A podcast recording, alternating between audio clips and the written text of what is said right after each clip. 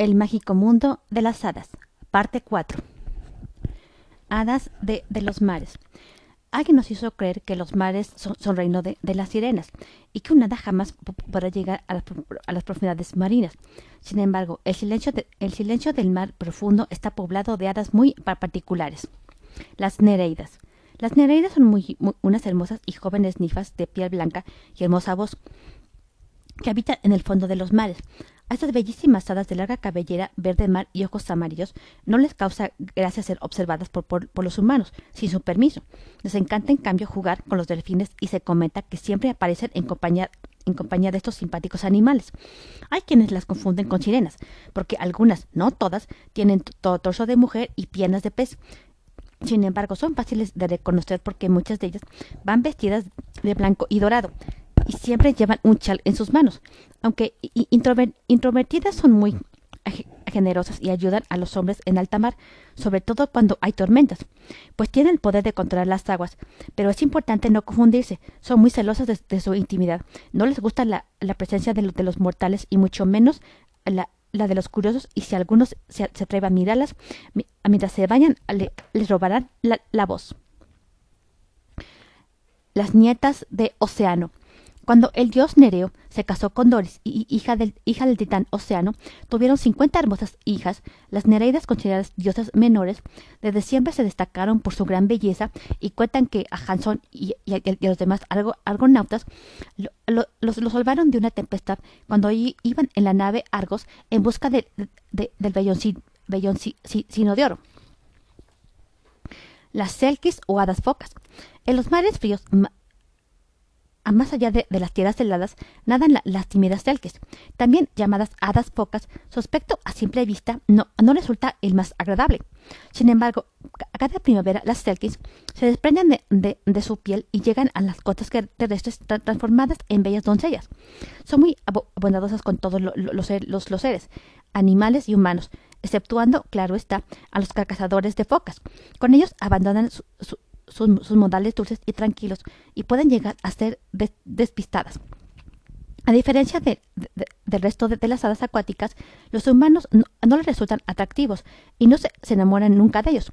Pero si un hombre logra apoderarse de su piel, la Selkie no puede volver al mar y se ve obligada a convertirse en, una obediente y, aunque, aunque muy melancólica esposa. Sin embargo, cuando por, un descuido del, del raptor, la Selkie logra encontrar su abrigo, re, retorna, retorna de inmediato a, su hogar. Por ello, hoy en día, y, y, en, este, en este gran documental, le, le, les, voy a contar, les voy a contar el, el hermoso re, relato de el, el, buen nombre de Wansters, cuyo país de origen es de Escocia. Empecemos.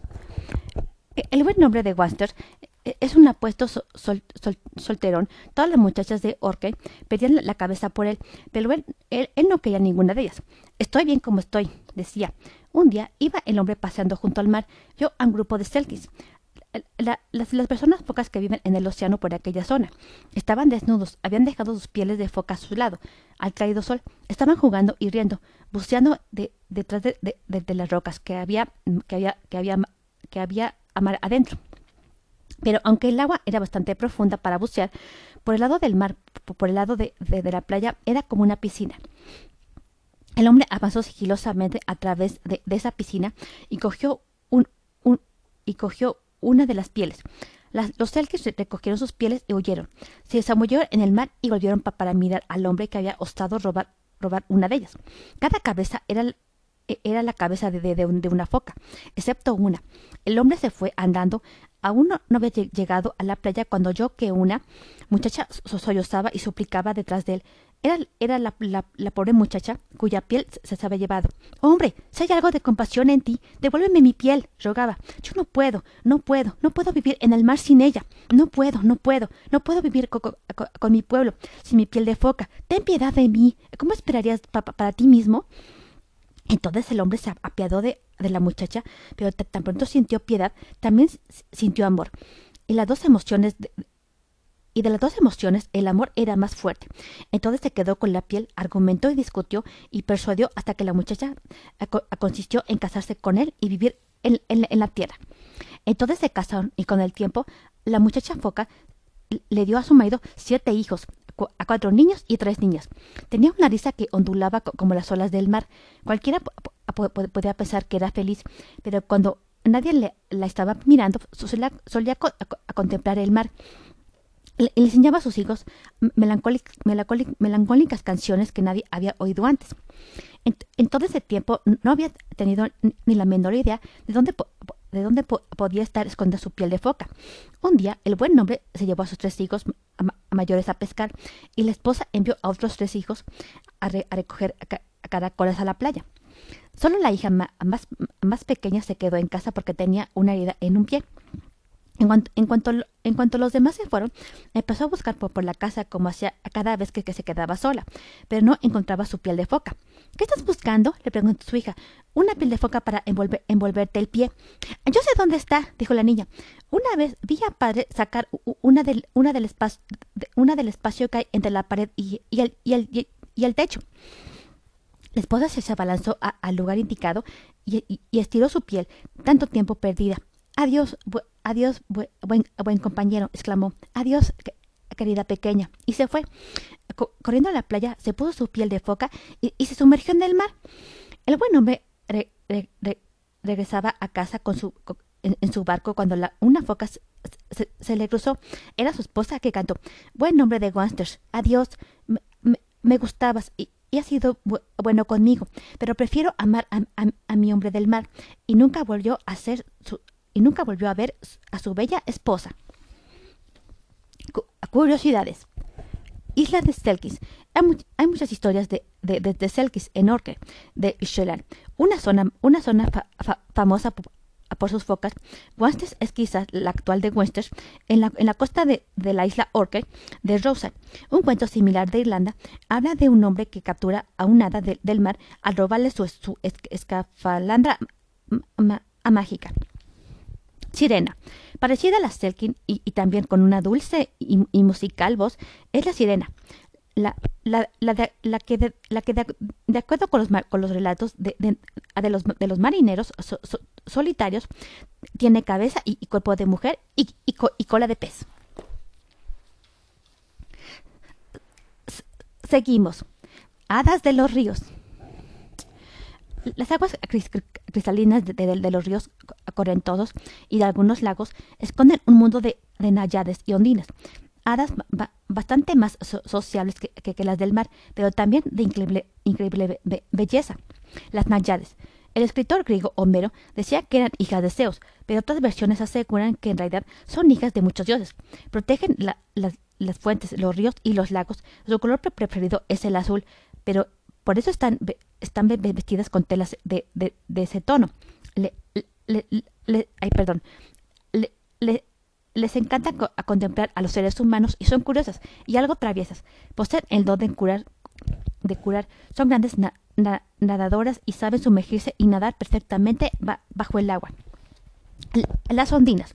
Esas bellas hadas de los ríos poseen una larga y húmeda cabellera verde. Su origen es un tema de, controversia entre, entre los especialistas, porque mientras algunos libros antiguos afirman que son hijas del dios Ondin, otra versión las aparentan con las, con las Nayades.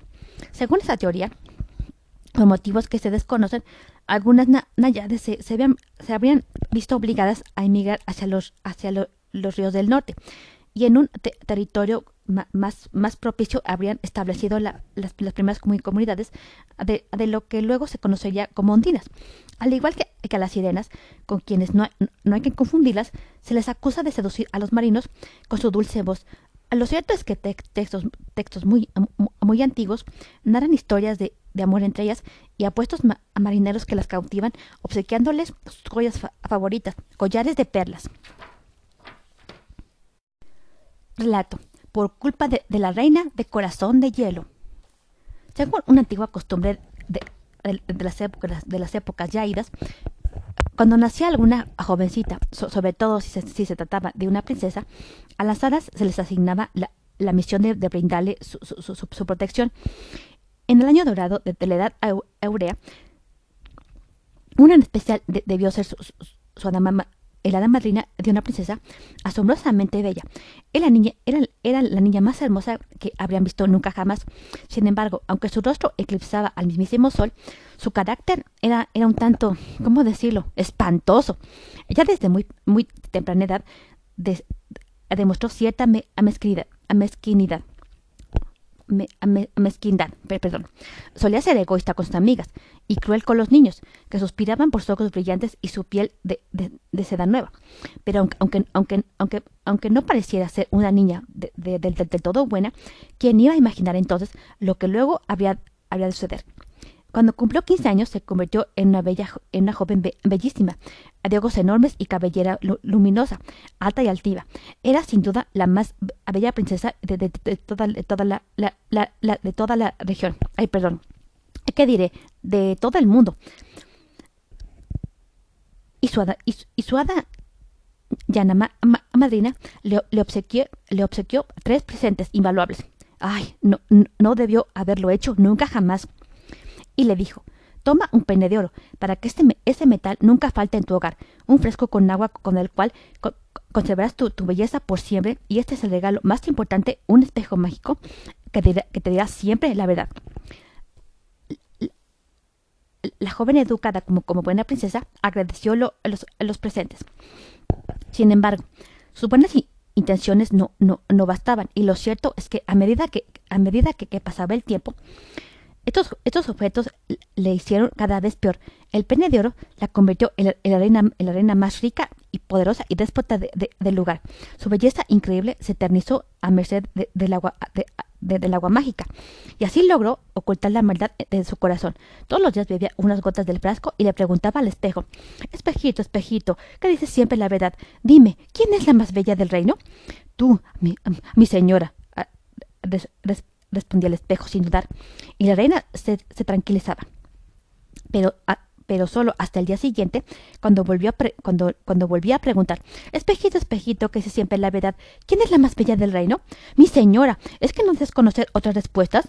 Preguntó si, si, si es tal vez el espejo.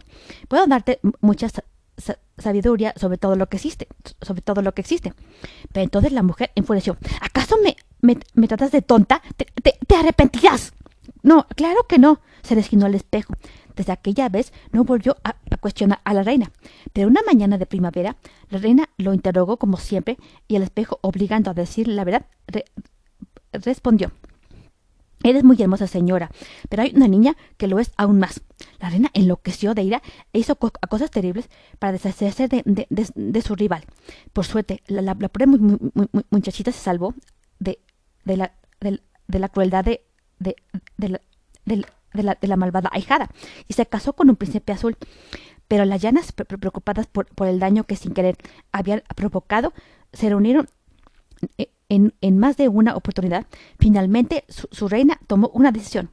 A partir de ahora, ninguna llana se entrometerá nunca más en los asuntos, en los asuntos humanos, dijo. Y todas tuvieron que hacer aquel, aquel juramento.